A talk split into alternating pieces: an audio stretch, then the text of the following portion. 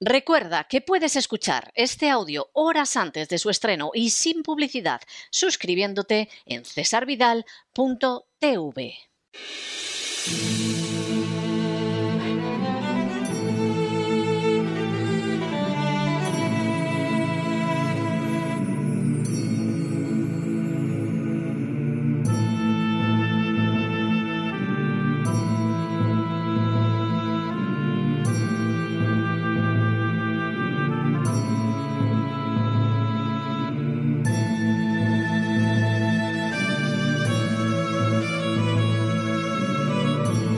La voz con César Vidal, desde el exilio. Muy buenos días, muy buenas tardes, muy buenas noches y muy bienvenidos a esta nueva singladura de La voz. Soy César Vidal, hoy es el jueves 20 de enero de 2022 y me dirijo a los hispanoparlantes de ambos hemisferios a los situados a uno y otro lado del Atlántico y como siempre lo hago desde el exilio. Corría el año 1815 cuando en un inesperado y audaz golpe de mano, Napoleón escapó de la isla de Elba donde se hallaba confinado y se dirigió a Francia con la intención de recuperar un trono que a la sazón ocupaba el Borbón Luis XVIII. La reacción de los medios de comunicación ante la inesperada noticia constituyó un auténtico ejemplo de adaptación a los cambios del poder. El monitor, por ejemplo, fue en días sucesivos proporcionando los siguientes titulares. El ogro de Córcega ha desembarcado en el Golfo Juan. El tigre ha llegado a Gá. El monstruo ha dormido en Grenoble. El tirano ha atravesado Lyon. El usurpador se halla a 40 leguas de la capital. Bonaparte avanza a pasos agigantados, pero no entrará jamás en París. Napoleón estará mañana ante nuestras murallas. El emperador ha llegado a Fontainebleau. Su Majestad Imperial entró ayer en el Palacio de las Tullerías en medio de sus fieles súbditos. Ciertamente el monitor no había dejado de adaptarse desde el primer momento al soplo del poder, de tal manera que Napoleón había pasado en pocos días de ser el logro de Córcega, el monstruo y el tirano, a su majestad imperial recibida con entusiasmo por sus fieles súbditos. Simplemente el relato inicial de descalificación insultante había tenido que ceder ante el avance de unas tropas que aclamaban al emperador. Al fin y a la postre, los hechos son los que acaban por demoler un relato, por muy bien que intente apoyarse en el enmaridamiento del poder y de los medios de comunicación. En las últimas horas hemos tenido nuevas noticias acerca de cómo el relato oficial sobre el coronavirus se va desmoronando de manera creciente. Sin ánimo de ser exhaustivos, los hechos son los siguientes. Primero, el doctor Peter McCullough, un famoso cardiólogo con un alto número de publicaciones científicas, ha señalado en el curso de una entrevista de media hora que el relato oficial sobre el coronavirus mantenido por los medios del establishment y por la censura se está desplomando completamente. Segundo, Buena parte de los más de 600 trabajos científicos revisados por pares y publicados por el doctor McCullough han aparecido en publicaciones especializadas como el New England Journal of Medicine, el Journal of the American Medical Association o el Lancet. El doctor McCullough testificó ante el Senado de los Estados Unidos en noviembre de 2020, manifestándose en contra de lo que describió como politización de la salud por parte del gobierno federal, lo que impedía o bloqueaba el acceso a tratamientos baratos y efectivos. Tercero, según el citado doctor McCullough, el relato sobre el coronavirus ha incluido afirmaciones falsas en relación con el contagio asintomático, la confianza en el confinamiento y las mascarillas que obviamente no funcionaron, la supresión de tratamientos iniciales y la promoción masiva de vacunas que han fracasado. Cuarto, precisamente tras señalar que ahora los funcionarios reconocen que las vacunas no evitan ni la infección ni la transmisión, el doctor Macala indicó que ahora aquí estamos casi en una caída libre completa en referencia al número récord de casos de coronavirus. Quinto, el doctor McCullough hizo referencia a cómo en California, donde se da la variante Omicron más contagiosa pero más suave, se ha ordenado que regresen al trabajo a los trabajadores de sanidad que dieron positivos en las pruebas del coronavirus y tenían síntomas. Sexto, frente a esa situación, el doctor McCullough afirmó, con eso yo creo que se acabó, yo creo que es el final. El relato se ha desplomado. La gente no quiere estas vacunas. Séptimo, el doctor Macala añadió, las vacunas tendrían que ser sacadas del mercado. Claramente no están resolviendo el problema. Octavo, según el doctor Macala, el foco debería ponerse en tratar a los pacientes de alto riesgo que desarrollan síntomas con algunos de los tratamientos iniciales que tanto él como médicos de todo el mundo han encontrado que tienen eficacia, como es el caso de la ivermectina y una nueva medicina autorizada por la FDA llamada Paxlovid. Noveno, el doctor Macala citó un estudio de Dinamarca, así como datos procedentes de la Agencia de Salud del Reino Unido, que muestra que las vacunas tienen cero efectividad contra la variante Omicron. El doctor Macala insistió en que se limitaba a citar los datos y que estos eran fáciles de contrastar. Décimo, en el resto de la entrevista, el doctor Macala se refirió a la persecución desatada contra aquellos médicos que no se han sometido al relato oficial sobre el coronavirus, a su participación en una manifestación en Washington para protestar contra la obligatoriedad de las vacunas, a los datos que apuntan a que la vacunación ha empeorado la situación de tal manera que el coronavirus ha sido peor en las naciones con un consumo alto de vacunas, a la letalidad de las vacunas mRNA, a la crisis de competencia entre los funcionarios de sanidad del gobierno y a los lugares donde se pueden encontrar ayudas frente a las órdenes de vacunación. Un décimo. El doctor Macala añadió, yo pienso que los americanos van a comprender que su elección individual es lo que al final va a importar. Si los americanos deciden que no van a recibir dosis de refuerzo ni más vacunas, no importa cuántas órdenes o cuántas resoluciones judiciales haya el programa de vacunación se va a desplomar. Creo que es solo cuestión de decir que no. Duodécimo. El doctor Macala enfatizó además que las vacunas todavía son objeto de investigación y añadió que nadie puede ser forzado a ella, así como que no están resultando ni seguras ni efectivas, de manera que si todos nos mantenemos firmes y rechazamos las vacunas, creo que será la manera más rápida de salir de esto. Décimo tercero, el doctor Macala insistió en que están en acción fuerzas poderosas, mucho más poderosas de lo que posiblemente podamos pensar, que están influyendo a cualquiera que esté en una posición de autoridad.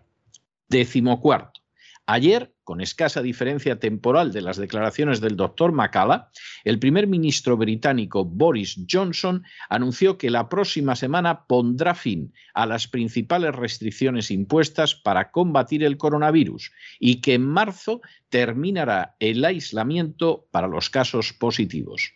Décimo quinto. Así, a partir del jueves 27 de enero, en Gran Bretaña, el uso de la mascarilla ya no será obligatorio no se recomendará el teletrabajo y no se exigirá el pasaporte COVID para tener acceso a los locales nocturnos y a determinadas reuniones multitudinarias. Décimo sexto. Boris Johnson señaló además que se irían sustituyendo las obligaciones legales por consejos y recomendaciones. Décimo séptimo.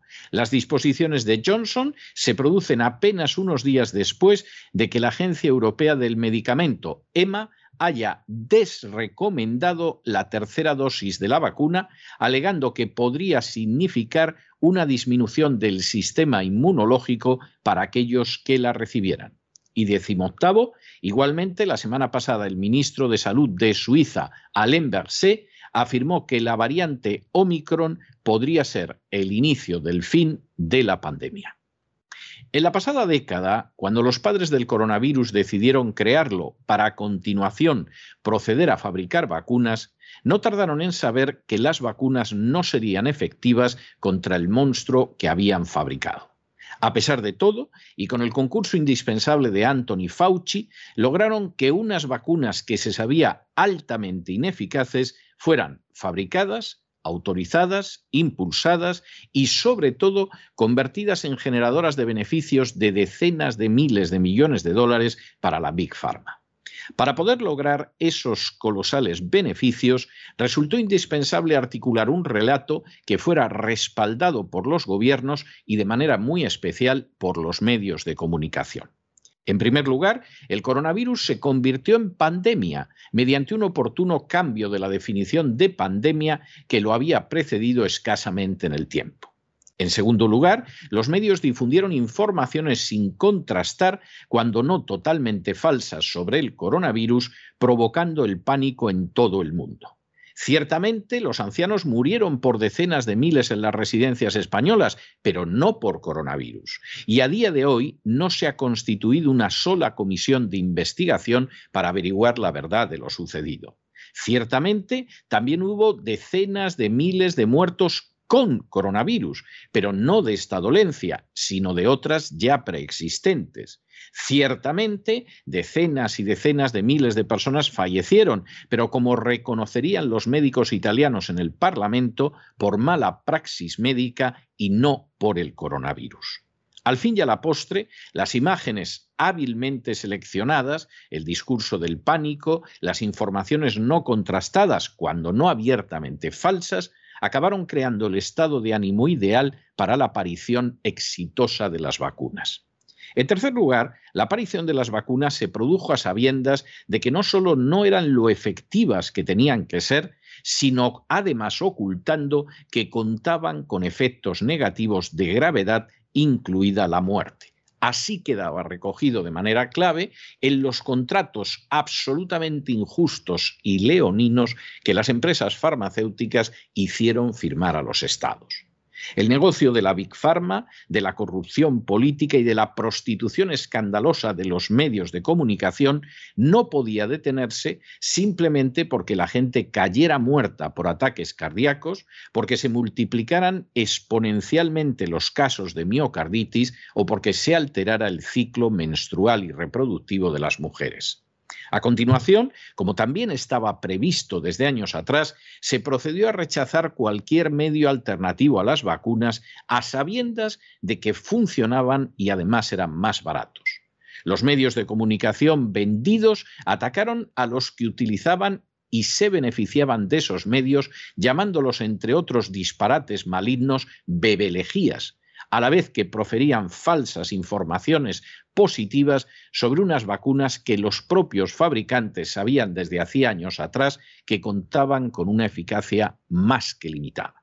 En quinto lugar, de manera paralela, mientras se recortaban espantosamente las libertades, se pisoteaban las constituciones y se experimentaba con la escasa capacidad de reacción de los ciudadanos de naciones democráticas, se fueron adoptando medidas para convertir la vacunación en obligatoria y por utilizar la groserísima expresión del presidente francés Macron para joder a los no vacunados con una economía más que golpeada por las medidas de confinamiento, con un 99% de la población mundial que se ha empobrecido mientras las 10 mayores fortunas del mundo han duplicado sus caudales, con una libertad secuestrada por el uso de unas mascarillas inútiles, de unos confinamientos inútiles y de una distancia denominada de seguridad, pero también inútil, Incluso se decidió dar un paso más y vacunar a unos niños que no necesitaban en absoluto la vacuna. Sin embargo, en séptimo lugar, además de la rigurosa planificación y de la acción conjunta de la Big Pharma, los políticos y los medios prostituidos, los resultados reales se han ido convirtiendo en imposibles de enmascarar. Israel, la nación más vacunada del planeta, es la que está teniendo una mayor incidencia del coronavirus en la actualidad y los más golpeados son precisamente los ya vacunados. No puede sorprender que las primeras declaraciones de médicos contrarios a todo el discurso oficial del coronavirus surgieran precisamente del Estado de Israel. Con todo, el panorama es universal. Cuanto mayor es la vacunación, mayor es la incidencia de la enfermedad y mayor el número de muertos sin que las medidas de confinamiento ayuden en nada. Por el contrario, naciones en que el número de vacunados es escaso y donde las medidas han sido más laxas presentan cifras mucho mejores. Al respecto, no puede causar extrañeza que la Agencia Europea de Medicamentos, la EMA, haya desrecomendado este mismo mes la tercera dosis de la vacuna, alegando que podría significar una disminución del sistema inmunológico de aquellos que la reciban. Los hechos, a fin de cuentas, son testarudos y la realidad no se puede seguir escondiendo indefinidamente.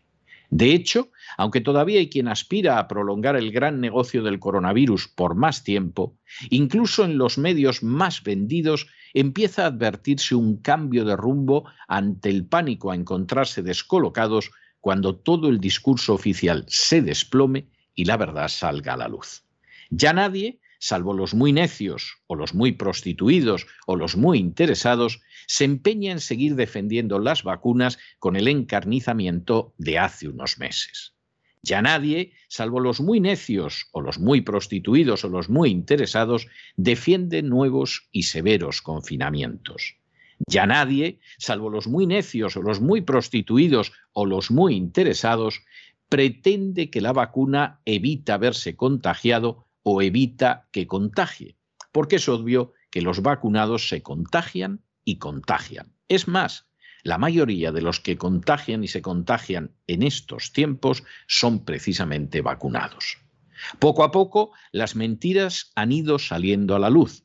Los políticos, como Boris Johnson, intentan resituarse y los medios harán como el monitor refiriéndose a un Napoleón que había escapado de la isla de Elba y avanzaba hacia París. Pero para acelerar ese momento solo hay un camino. Resistir el tsunami de mentiras lanzadas desde hace dos años y seguir difundiendo de manera incansable la verdad. En ese sentido, tanto desde la voz como desde programas de cesarvidal.tv como el Gran Reseteo, no nos sentimos en absoluto mal ni nos indignamos, ni tampoco lamentamos, porque noticias que dimos hace tiempo ahora las presenten otros programas como exclusivas. Y no nos sentimos mal, ni nos indignamos, ni lo lamentamos, porque para nosotros nunca ha sido importante la notoriedad o el relumbrón, y mucho menos tener una publicidad a la que renunciamos hace años. Lo verdaderamente importante es que la verdad se conozca y se difunda hasta el último rincón. Y así veremos como una realidad el hecho de que se desplome la gigantesca mentira oficial del coronavirus. Pero no se dejen llevar por el desánimo o la frustración. Y es que a pesar de que los poderosos muchas veces parecen gigantes, es solo porque se les contempla de rodillas y ya va siendo hora de ponerse en pie. Mientras tanto, en el tiempo que han necesitado ustedes para escuchar este editorial, la deuda pública española ha aumentado en cerca de 7 millones de euros, entre otras cosas para pagar el precio de las furcias mediáticas que difundían la versión falsa del coronavirus. Muy buenos días, muy buenas tardes, muy buenas noches. Les ha hablado César Vidal desde el exilio. Que Dios los bendiga.